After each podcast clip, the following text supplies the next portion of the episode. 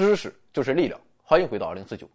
今天距二零二九年五月十九日晚，北京工人体育场个人演唱会还有三千五百七十八天。长久以来，月球都寄托了人类太多的情怀。春花秋月何时了？往事知多少？承载了我们对过往的追思。我寄愁心与明月，随君直到夜郎西。承载了我们对友情的珍重。路从今夜白，月是故乡明，承载了我们对故土的眷恋。明月几时有？把酒问青天，承载了我们对宇宙的哲思。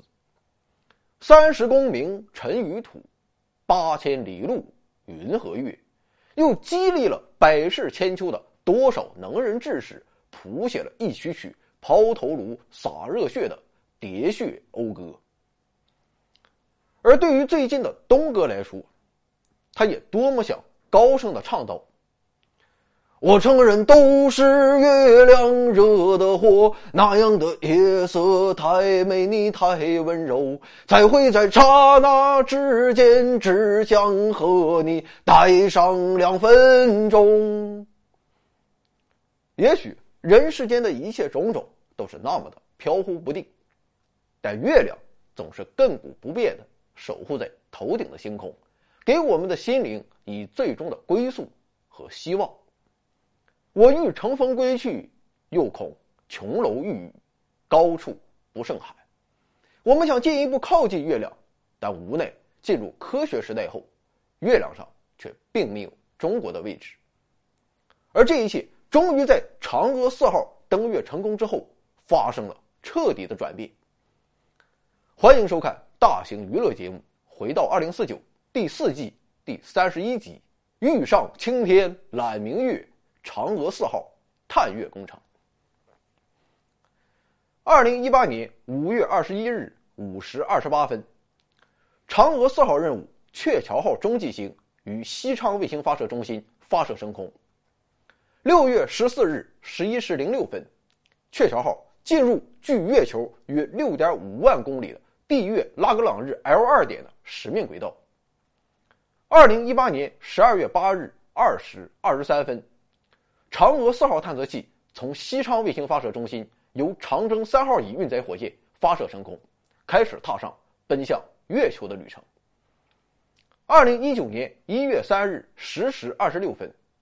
嫦娥四号探测器自主着陆在月球背面南极艾肯特盆地内的冯卡门撞击坑内，实现了人类探测器首次在月球背面的软着陆。二零一九年一月十一日，嫦娥四号着陆器与玉兔二号巡视器正常工作，在鹊桥中继星的支持下，顺利完成了互拍，达到了工程既定目标，标志着嫦娥四号任务圆满成功。看起来，这次的嫦娥四号任务，就是一次探测器的登月任务罢了。登月早就不是什么大新闻了，五十年前美国就已经把人给送到月球上了。但这次中国虽然只是送了个小车上去，但却成为了全世界关注的焦点。那么它为什么可以造成轰动效应呢？原因就在于嫦娥四号干了件谁也没有干过的大事。就连 NASA 局长吉姆·布里登斯廷都对此事表现出了真香的态度，他亲自发推文祝贺，推文说：“祝贺中国嫦娥四号团队成功完成月背着陆，这是人类的首创，是令人钦佩的成就。”这句话的重点就在“月背”这两个字上。在2019年之前，一共有二十个着陆器，包括载人和不载人。成功在月球表面着陆，分别是美国的勘测者一号、三号、五号、六号和七号，阿波罗十一号、十二号、十四号、十五号、十六号和十七号，苏联的月球九号、十三号、十六号、十七号、二十号、二十一号、二十三号和二十四号，还有我国的嫦娥三号。但是他们无一例外的都是在月球的正面着陆。所以登陆月球虽然不是什么新鲜事但是。登陆月球背面，中国就是开路先锋了。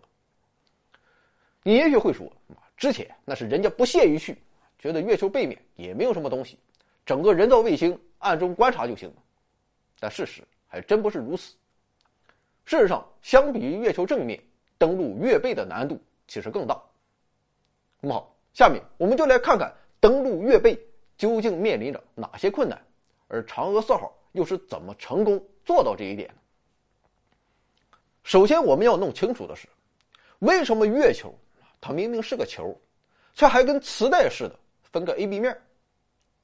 这是因为，不管月球和地球它怎样运动，月球始终都以相同的一面朝向地球。这朝向我们的一面就被称为月球的正面，对应的我们看不到的那一面就是月球的背面。而这种情况的出现，主要是由于潮汐锁定。当然了，以上的内容对于我们二零四九的老板们来说，实在是知识水平有点低了。不过，你或许知道“潮汐锁定”这个词儿，却未必知道地月之间为什么会发生潮汐锁定。现在我就给你编出来：月球是一个很大的球，这就导致月球各点到地球距离是不相等的。在牛顿万有引力定律中。引力是随距离的平方衰减的，所以月球面向地球的一面受到的引力大一些，远离地球的那一面受到的引力就小一些。这个不均匀的力就是所谓的潮汐力。在这种不均匀的力的作用下，月球面向地球的一面会向地球方向隆起，而背向地球的一面则会远离地球的方向隆起。这样一来。月球就稍微变得有一点椭球的样子了。在很久很久以前，月球和地球各自旋转，当时的月球还没有完全的被地球潮汐锁定，月球用不同的方向朝向地球，隆起的部位也就在不断的变化。这样一来，月球的岩石位置就总处于不断的变化之中，变化就会产生摩擦，这样一来，月球的转动动能就在摩擦的作用下。变成了热能，并释放到了宇宙空间之中。于是，在潮汐力的作用下，月球的自转就变得越来越慢，直到被减速到一面永远面向地球。此后，月球凸起的位置便不会发生改变，而月球也就变成了一个稳定的椭球。当然了，这个椭球是稍微有一点土，人眼观察下，月球还是很圆的。此时，月球凸起的部分由于距离地球更近，所以受到了更大的力。如果此时月球想继续旋转，这个更大的力就可以把月球给拽回来。至此，月球便稳定的用同一面面向地球旋转了。力的作用是相互的，自然月球也同样会对地球产生这样的力。这些分布不均匀的力在地球上的效果，就产生了海水的潮汐现象。这也正是潮汐力名字的由来。事实上，地球在潮汐力的作用下自转也在逐渐变慢，但是由于地球比月球质量大太多了，所以月球目前还没能把地球潮汐锁定。关于这个潮汐锁定，我再给你打个粗暴的比方：黄博士在街上走，一个好看的小姐姐在他身边走过，由于他对黄博士眼睛的吸引力要大于对黄博士后脑勺的吸引力。所以，不管小姐姐往哪个方向走，也不管黄博士往哪个方向走，他的脸都是朝向小姐姐的。那么好，说完了为什么月球分正反面，我们现在就来看看为什么其他国家这么多年都没有去到月球背面转转。原因很简单，臣妾做不到。具体的难点主要有三点：一是地面与月球背面无法直接通信。二是月球背面地形起伏大，坑坑洼洼，很难找到下脚的地方。三是怕被月球背面的外星人劫持。啊当然，这个第三点是思考盒子告诉我的，可能不靠谱。我们先来看通信问题。卫星与地面的通信是通过电磁波来完成的，而电磁波是沿直线传播的，这就导致在月球背面发射的信号。地球是无法收到的，没有信号！你还探索什么？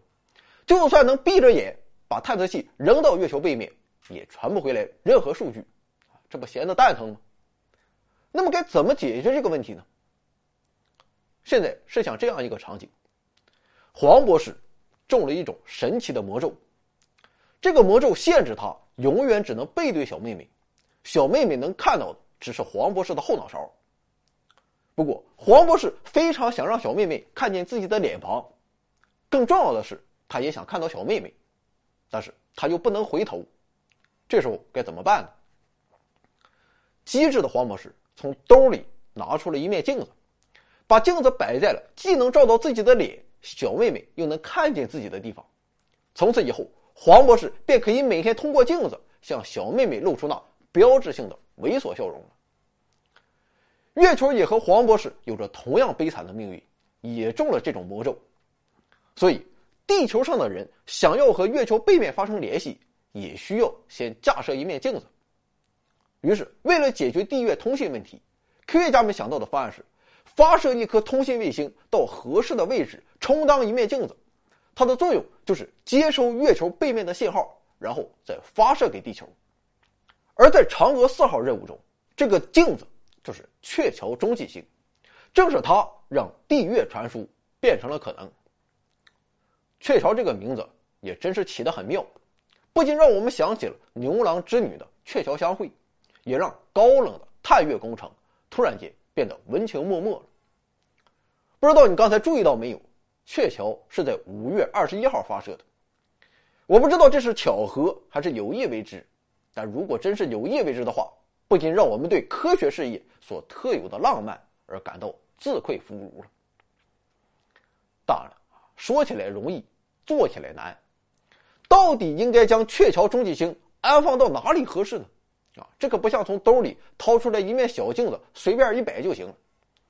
月亮和地球的位置都是在不断变化的，卫星是不可能靠自身携带的能量追着月球和地球跑，所以必须选一个好位置，能让卫星借助地球和月球带来的引力，让月球和地球带着它跑。而且，卫星跟地月的相对位置也最好不要变化太大。这样一来，月球、地球和卫星三者之间就组成了一个三体系统。听到《三体》，你肯定就会想到刘慈欣的《三体》，这他妈还了得！三体问题是巨复杂、巨难解的，就连科技水平吊打人类的三体人也没法搞定三体运动的预测，只能过着苦逼的生活，然后觊觎着我们美好的地球。不过不要担心，当然了，你也没有担心。由于卫星的质量远远小于月球和地球，所以此时的地球、月球和卫星的三体系统，实际上。是个限制性三体问题。所谓的限制性三体，就是说其中两个天体的质量很大，而另一个的质量和体积都小到足够忽略不计。在这种情况下，是可以创造出稳定的系统的。也就是说，在两个大的物体的引力场下，小的物体可以找到一些位置保持相对静止，这个位置被称为平动点。关于限制性三体问题。人类很早就开始研究，大数学家欧拉首先在1767年找到了其中的三个解，而后法国数学家拉格朗日又计算出了另外两个解，这五个解便是所谓的拉格朗日点。于是，在地球、月球和卫星的限制性三体问题中，便存在有五个位置可以让卫星不依靠外部能量而与地月系统保持相对静止，从而跟着它们一起跑。这五个位置被叫做 L 一、L 二、L 三、L 四和 L 五。其中，L 一位于地月连线稍微偏向月球一点的位置，剩下四个点则位于地月系统的外面，大约位于 L 一点的上下左右四个方向。在这四个点中，L 二位于地月延长线的月球的一侧，有机会同时看到月球的背面和地球。显然。这就是很理想的放镜子的地方。如果在这里放一颗卫星，就可以在不消耗能量的情况下，与高速奔跑的地球和月亮保持相对静止。当然，这是理想的情况。实际情况是，太阳系中还有其他的天体会产生力的作用，而月亮和地球也不是一个理论上的点，所以完全静止是不可能做到的。不过，在这种情况下，卫星通过自身的动力来维持相对于地月的完全静止的状态，并不会耗能很高。另外，事实上，中继卫星啊，还真不能让它完全静止在这个点上，因为这样一来，卫星发回给地球的信号会再次被月球自身遮挡。这就好比是举镜子的时候，你不能让自己的头挡住镜子，要向上、向下或向左、向右偏一点，这样才能和小妹妹四目相对。所以，此时的卫星也需要绕着 L 二点绕个小圈，这样就能避开月球本身的遮挡。当然了，这个绕圈它也是有讲究的不仅要考虑让月球背面和地球同时看见，还要考虑太阳的位置，保证不被月球挡住了阳光。毕竟，卫星的电力还是要靠太阳能电池板来维持的。最终，鹊桥号中继星选择了南向振幅一万三千千米。轨道平均周期十四天的运轨道作为使命轨道，而这个运轨道是指一种三维非规则曲线的轨道，并不是我们常见的椭圆轨道，啊，很复杂。我们只要知道它不知道高到哪里去就行了。航天五院的一名科研人员曾向记者吐槽道：“运轨道控制的难度和复杂程度着实让人头晕。”，这么看来，运轨道还确实是名副其实。好了，现在定好了发射位置和轨道，我们再来看看鹊桥这颗卫星本身它有什么厉害之处。鹊桥总重四百二十五千克，机身为长方体，可由锂电池和太阳能板供电。其顶部有一个直径为四点二米的伞状抛物面天线，作为收发信号的高增益天线。这是人类深空探测史上最大口径的通信天线，基本上就和我们在地面上的雷达接收器差不多。这个伞状的接收器也真的跟伞一样，它可以在发射阶段收起，然后在进入预定轨道开始工作后再打开，省得发射的时候占地方。同时，这个伞状天线采用整星零动量控制方式，可以实现对地、对月、对日和对惯性空间任意目标指向与跟踪的三轴稳定控制。估计没听懂，说人话就是在太空中，你想让它朝向什么地方？它就能精准的指哪打哪，这种超高的性能为着陆器、巡视器与地面站之间的测控与数据传输提供了有力支撑。除此之外，鹊桥还装备了具有高智能化水平、全天候、全天时、全空域运行能力的光纤陀螺惯性测量单元。这又是个什么玩意儿呢？什么玩意儿我也不知道。它的作用就是可以提高轨道的控制能力。前面说到，由于太空环境并不是理想，各种星球会带来引力的干扰，所以鹊桥的实际轨道会由于各种原因偏离预定轨道，此时就需要对轨道进行调整。有了这个听起来不知道高到哪里去的设备，鹊桥便具备了在每秒一千米的高速在轨飞行过程中，速度控制精度误差不大于每秒零点零二米的本领，可以说是在高速奔跑中还可以稳稳的做微雕。而在实际情况下，鹊桥也不需要跟计算出的轨道保持百分之百的一致。为了减少能量的消耗，轨道修正每七天啊，也就是每转半圈搞一次，那就行了。由于设备比较牛逼，七天调一次也不会有太大偏差。前戏基本差不多了，镜子已经准备好了，现在就轮到主角嫦娥四号登场。嫦娥四号探测器的出身其实是个备胎。它是作为嫦娥三号的备份型存在的，也就是说，如果嫦娥三号有个三长两短，这哥们就会顶替嫦娥三号完成月球正面的登陆任务。所以从外观来看，这两个探测器基本是一样的。而嫦娥三号携带的月球车玉兔一号与嫦娥四号携带的月球车玉兔二号更是看不出任何区别。由于嫦娥三号啥意外也没出现，所以作为备胎的嫦娥四号便要承担。更重要的任务了。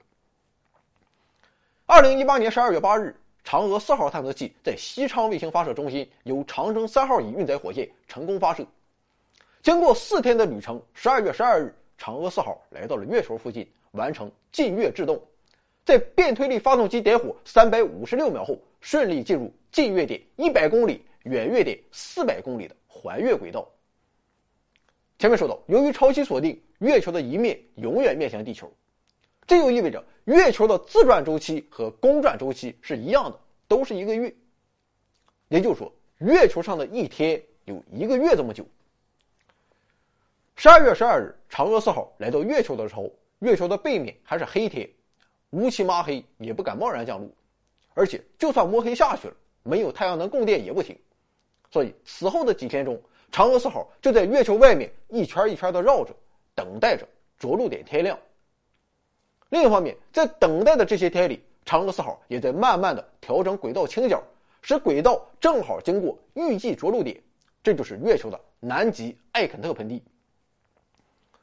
南极艾肯特盆地是一个两千四百公里乘两千零五十公里的椭圆形撞击盆地，面积相当于半个中国。这个盆地的名字是很讲究的，不能随便叫，既不能叫做南极的艾肯特盆地，也不能简称为艾肯特盆地，而是只能叫做南极艾肯特盆地。南极与艾肯特之间有一个小横线，这是因为这个盆地的两端分别是月球的南极和艾肯特撞击坑，所以各位老板以后再看到这种类似的名称，也就知道它所代表的含义了。那么，嫦娥四号的着陆点为什么要选在这里呢？这是因为南极艾肯特盆地目前被认为是太阳系内最大、最古老的撞击坑。通过对它的研究，可以帮助我们了解这次超大型的撞击事件。同时，坑大就说明当时的撞击力度大，也就意味着有机会把月球深处的物质给撞出来。在我们还没有能力给月球打一个很深的洞来研究月壳深处的情况下，这些被撞击出来的月球深处的物质就成为了我们探秘的唯一希望。此外，南极艾肯特盆地形成于三十九亿年前，所以它也就成为了月球的一个日记本。是人们研究月球历史的关键。正是以上这些原因，使得这个区域一直以来都是国际关注的热点，被科学家认为是最有可能出科研成果的地方。当然了，南极艾肯特盆地大得很，嫦娥四号不能凭着心情随便落。具体的着陆点是一个叫做冯卡门的撞击坑。为什么选这个坑？主要是因为这个坑它比较大，坑的内部曾经被岩浆覆盖过。所以有一片还算是平整的地方来供嫦娥四号落脚。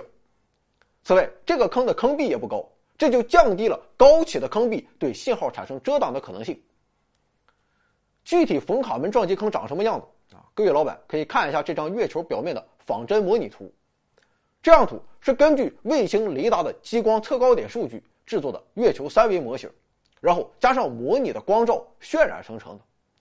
中间的这个大坑就是冯卡门撞击坑，绿色标出来的框就是工程师们希望着陆器去的地方。关于这个着陆点，还有一个内部的小插曲：着陆冯卡门撞击坑只是方案 A，谨慎的嫦娥四号工程师们还制定了备份方案 B。如果着陆当天的天气和日照不满足预期，就会推迟一天降落。如此一来，由于轨道的偏转，肯定就没办法。降落到冯卡门撞击坑里了，所以又选择了冯卡门撞击坑西面的一个稍微小一些的克雷蒂安坑作为备选着陆区。这个坑里的地形数据和着陆需要的其他一切数据也都已经完备的准备好了。不过着陆当天一切顺利，于是克里蒂安坑就当了一个安静的替补，错过了一夜成名的机会。这个备份方案也就不为人知了。爱的魔力转圈圈。不知不觉间，嫦娥四号已经在天上飞了四十万公里了，在天上也飞累了。终于到了二零一九年一月三日十时，太阳照在预计着陆点的角度达到了完美。站，着陆器开始着陆。嫦娥四号绝大部分继承了嫦娥三号的月面软着陆技术。所谓的软着陆啊，就是慢慢的、轻轻的落在地上，里面很值钱的精密仪器你不能给摔坏了。哐当一声，不管死活扔到地上也叫着陆啊，但是不叫软着陆。如果再狠点那就是坠毁了。嫦娥四号着陆的整个过程约七百秒，全部依靠探测器自主完成。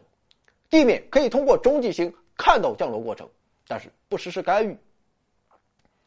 这次月背着陆的一大难点在于，相比于月球正面，月球背面的地形起伏非常大。前面我们说了，背面登月。有两个难点，而地形起伏就是这第二个难点。月球正面有大面积的区域被岩浆覆盖过，这就形成了成片的平坦区域。比如说，嫦娥三号的着陆点就位于红湾地区的一大片岩浆覆盖过的区域，但是月球背面几乎找不到这样好的地方，到处都是大大小小的撞击坑，感觉哪都没法下脚。这种月球两面地形差异形成的原因，至今仍是一个谜。各位老板可以参考我们曾经做过的一期节目《月球双面之谜》。在这种地方着陆，就有点像直升机在山区迫降，而且还没有驾驶员，完全靠飞机自己的悟性和缘分。嫦娥三号在下降的时候，轨迹是个抛物线，但是嫦娥四号完全不敢沿用这种方式，因为它很可能在下降的过程中就被沿线的高山给撞飞了。别以为一个小山山不会产生什么影响。咱们深圳的平安中心之前规划可是六百米以上，后来考虑到飞机航线的因素，这才降到了五百九十二点五米。而月球上的山显然要比楼房高大的多。鉴于此，嫦娥四号针对不平坦的地形，采取了先水平方向选址，然后再垂直下降的策略。降落过程大致是这样的：首先，通过变推力发动机让着陆器减速。将着陆器相对月球的速度从1.7公里每秒降到接近为零，就像汽车刹车停住后便调整探测器的姿态，开始垂直下降。当探测器距离月面两公里左右时，先实施一次粗避障，依靠光学成像通过月表物体的明暗变化来识别障碍。这时候它可以识别大的陨石坑和大石块。简单来说就是大致看一看。哪块区域相对比较好，那就去哪。之后，嫦娥四号在距离月面一百米处悬停，利用激光扫描来实现精避障。刚刚粗避障用的数据都是二维的，相当于拍照片，只能看着大致推测一下。但是精避障阶段利用激光扫描出来的数据就是三维的了，哪里有坑，哪里有石头就很清楚。这时候，它能识别更小的障碍，同时也能识别地面的坡度，通过计算寻找到一个较为安全的地点作为着陆点。看清楚之后，探测器再次下降，最后在距离月面两米时，发动机停止工作，探测器以自由落体的方式降落，着陆器上的四条腿把着陆的冲击能量给缓冲掉，让着陆器稳稳的落在月面之上。我从参与过嫦娥四号工程的一位工程师那儿啊找来一个着陆视频，现在请各位老板观赏一下。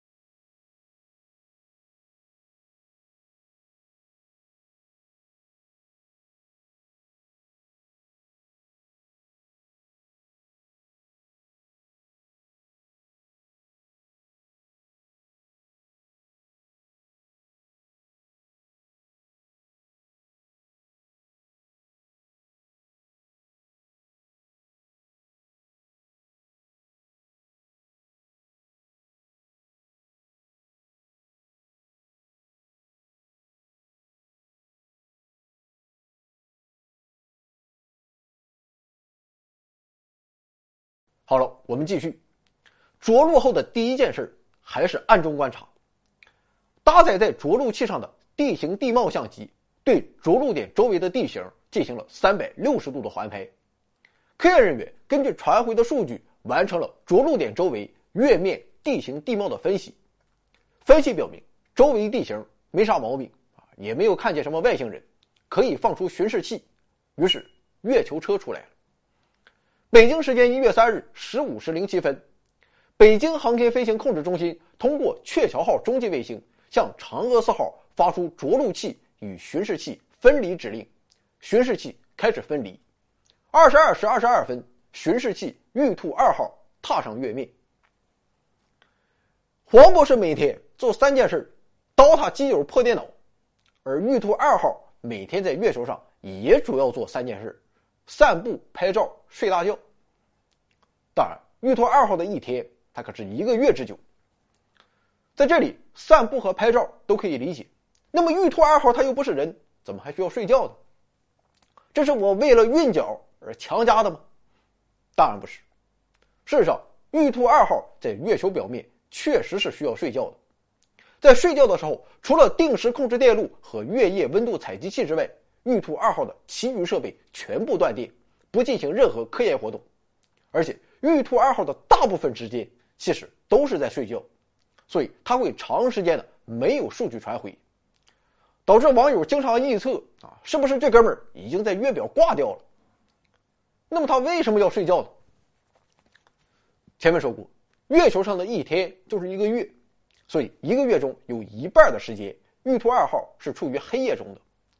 漫长的黑夜会给玉兔二号带来两个麻烦：一是搭载在玉兔二号上的科研设备和通信设备主要靠太阳能供电，没了太阳就没有了能量来源；二是夜间完全无光照，没有大气保温的月球，月表温度。会很快降低到零下一百八十摄氏度，长时间的深低温环境对月球探测器来说是极为严峻的挑战，所以没有必要冒着仪器都坏掉的风险强行工作。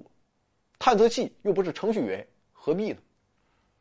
而在月夜的休眠期间，玉兔二号靠着我国与俄罗斯合作研制的同位素热源，也就是一款核电池，维持着仪器温度，保障安全度过月夜。等到黎明到来的时候，月球车会被重新唤醒，开展日常工作。晚上睡觉还不够，玉兔二号在正午的时候还得补一个午觉。刚才是因为太冷了，这下就是因为太热了。长时间在阳光的照射下，月表最高温度可达一百二十七摄氏度。在这种温度下工作，传感器的灵敏度和自主判断能力会下降很多，不小心就会撞上石头或掉沟里。所以还是午休一下更为稳妥。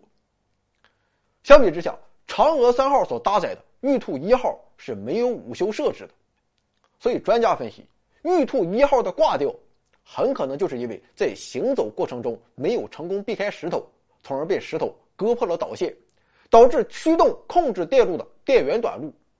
所以这一次我们从中吸取了经验教训，提高了姿势水平，为玉兔二号增加了午休模式。总之，我们的原则就是不要着急，慢慢来，该休息还得休息，磨刀不误砍柴工。当然了，嫦娥四号着陆器由于并不需要移动，所以它不用午休，只在月夜和玉兔二号一起休眠就行了。要说玉兔二号的工作确实不错，除了大部分时间用来睡觉之外，这哥们在工作的时候也不是撒欢往死跑。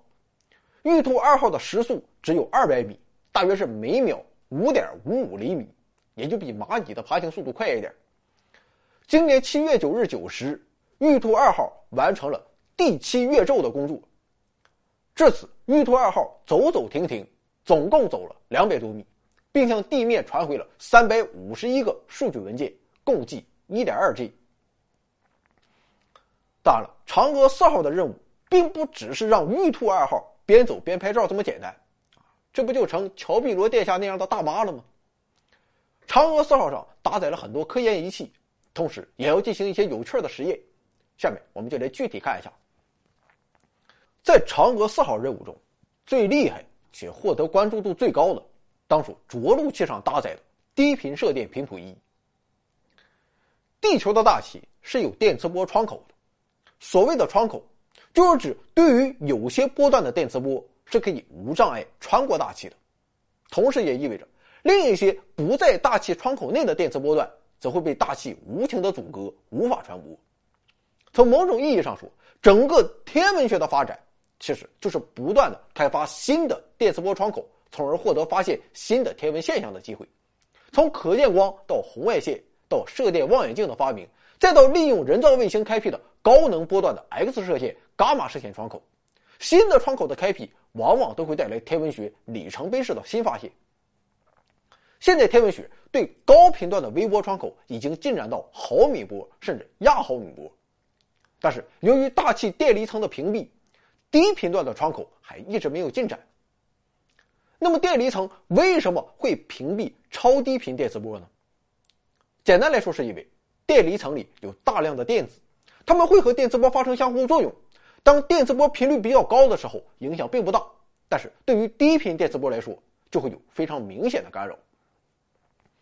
显而易见的是，解决大气电离层的屏蔽，最好的办法就是冲出大气层，去大气层外观测。于是，月球就成为了最好的选择。不过，在月球的正面还是会被人类发射的各种各样的电磁波干扰到，但是月球的背面就可以完美的屏蔽掉这种干扰了。天文学中关注的信号都是极其微弱的，在这种没有大气干扰也没有人为造成干扰的纯净环境中，才有可能接收并分辨出我们想要的信号。要是真的有外星人给我们打电话的话，在月球背面也更容易接收到，而不会淹没在各种其他的声音中。这个超低频的新窗口一旦打开，就和之前每个窗口的打开都会带来新发现一样，我们也会有很多预期的科研突破，包括探测宇宙的早期历史、研究太阳的射电风暴，还可以对超新星以及类星体进行进一步的观测。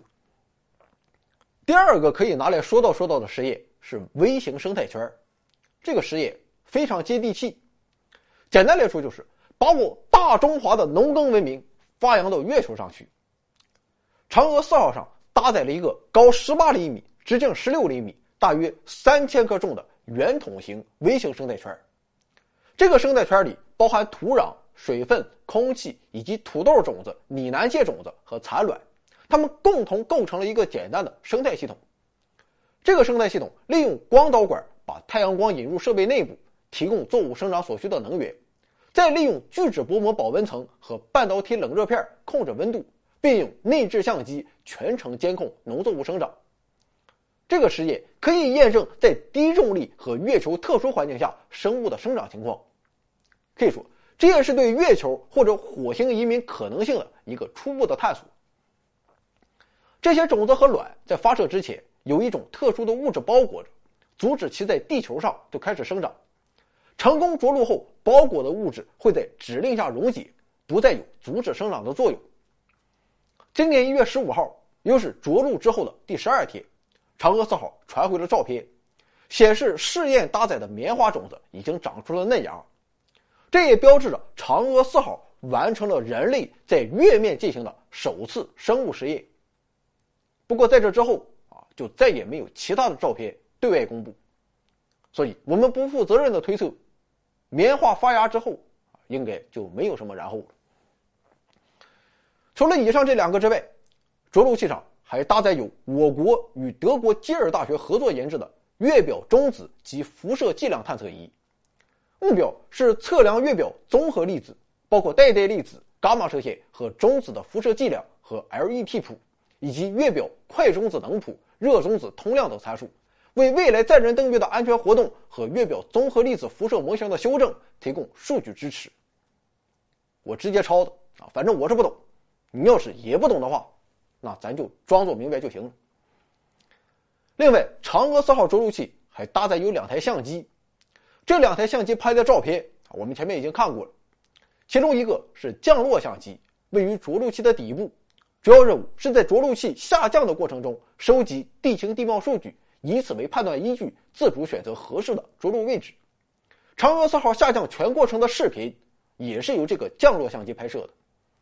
不过，这个相机只在降落时使用，工作时间只有几分钟。另一个相机是地形地貌相机，位于着陆器的头顶，可以拍三百六十度的全景图。以上这些仪器都是搭载在着陆器上的。此外，月球车上也装了一些高级仪器，包括全景相机、红外成像光谱仪、测月雷达、中性原子探测仪。简单说一下，相机就是为了走到不同的地方打卡拍照。同时，这次任务着陆器没带自拍杆，它拍不到自己，所以月球车上的相机还要给着陆器拍照。红外光谱仪主要是探测月球背面月壤的矿物组成和分布。测月雷达是向月面主动发射电磁波，通过回波反射来繁衍月球浅层的月壳结构，帮助我们追溯途经区域的地质历史。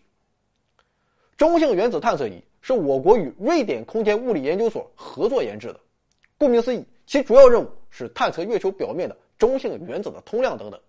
这将是人类首次在月球表面进行中性原子探测。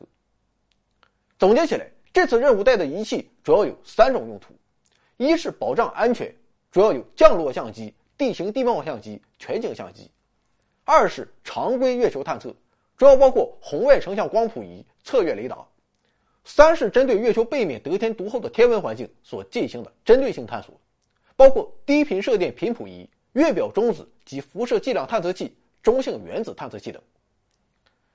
此次月球背面的成功着陆。不仅有可能获得大量新的科学发现，也让我们中国获得了为月球上的地名命名的机会。由于嫦娥四号任务的成功执行，国际天文学联合会批准了中国提出的嫦娥四号着陆点及附近的五个月球地理实体名称。嫦娥四号着陆点被命名为天河基地。着陆点周围呈三角形排列的三个环形坑，分别被命名为织女、河谷和天津。而着陆点所在的冯卡门坑内的中央峰被命名为泰山。这里面最奇怪的名字啊，可能就是天津了。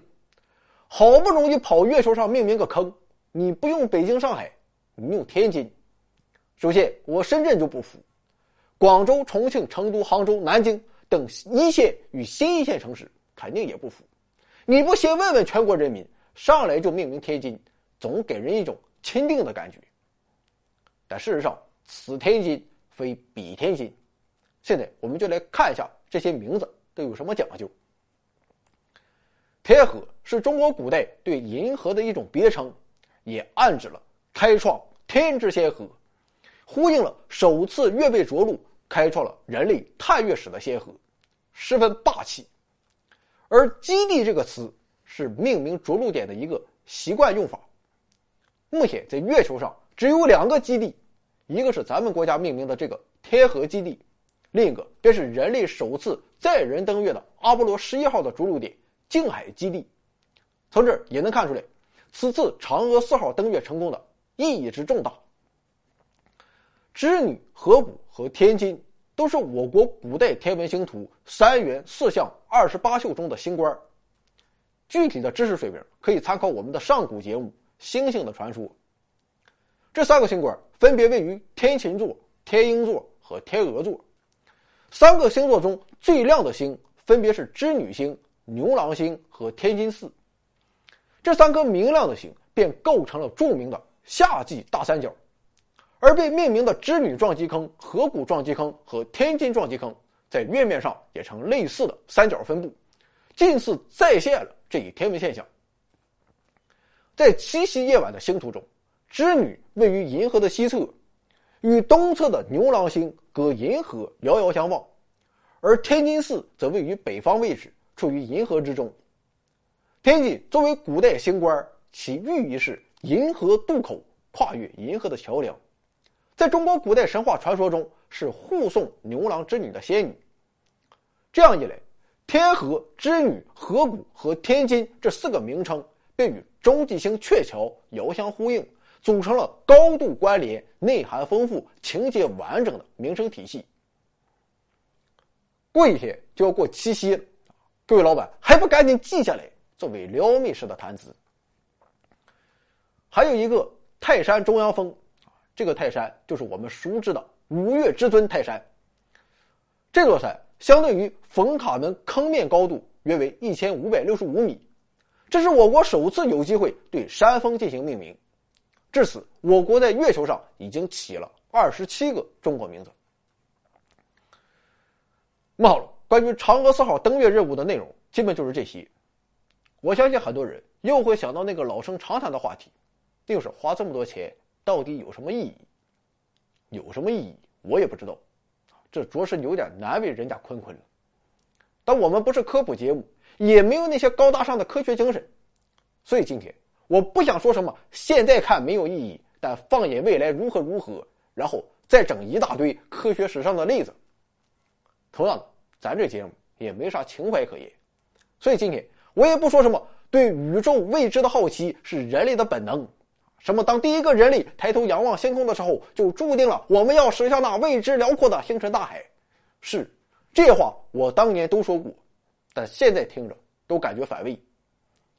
我想说的是，当我们批判他人在追求意义的时候，事实上却在用另一种意义代替了。你所看不起的意义，比如说用长期意义代替了短期意义，用深层意义代替了表面意义，我们都同样的被意义束缚了。要我说这事儿，固然也有着现实意义与未来意义，自然也有着人类对未知的好奇，但很多时候，人类文明的发展并不是预设意义然后才去追求，很多时候我们只是单纯的想要，仅此而已。就像我们常说的，爱情本来的样子，这个姑娘我就是看上了，不管她是否符合大众的评价标准，不论她的背景如何、能力如何、学识如何，就是明天早上我他妈就要和她一起起床，你爱咋咋地。探月这事也是如此，这玩意儿在历史的星空挂了几千年，它到底是个啥？老子今天就得去看看。再说，美国人和俄国人都把探测器给扔上去了。凭什么中国人就不行？我们中国的一位长者曾语重心长的说过：“中国人民从来都是不信邪的。”所以，与其追寻意义，倒不如一个简简单单的字——干。唐僧的目的是经书，但是唐僧成为唐僧了，并不是经书，而是他脚下那条取经的路。所以，还想什么意义？但行好事，莫问前程。一约既定，万山无阻。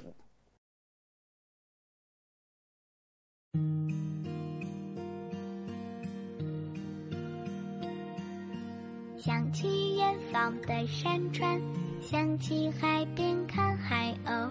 不管风雨有多少，有你就足够。喜欢看你的嘴角，喜欢看你的眉梢。白云挂在那蓝天，像你的微笑。你笑起来真好看，像春天的花儿一样，把所有的烦恼、所有的忧愁，统统都吹散。你笑起来真好看，像夏天的阳光，整个世界全部的时光，美得像画卷。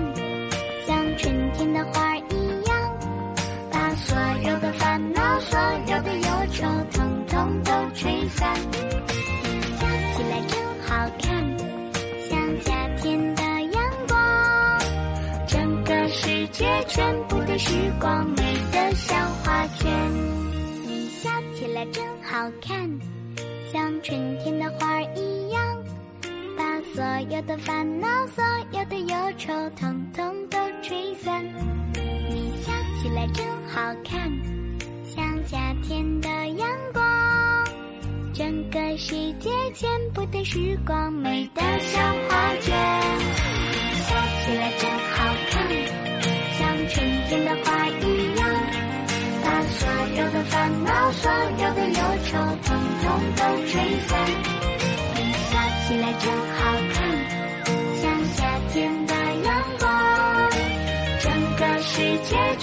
的时光美得像画卷，整个世界全部的时光美得像画卷。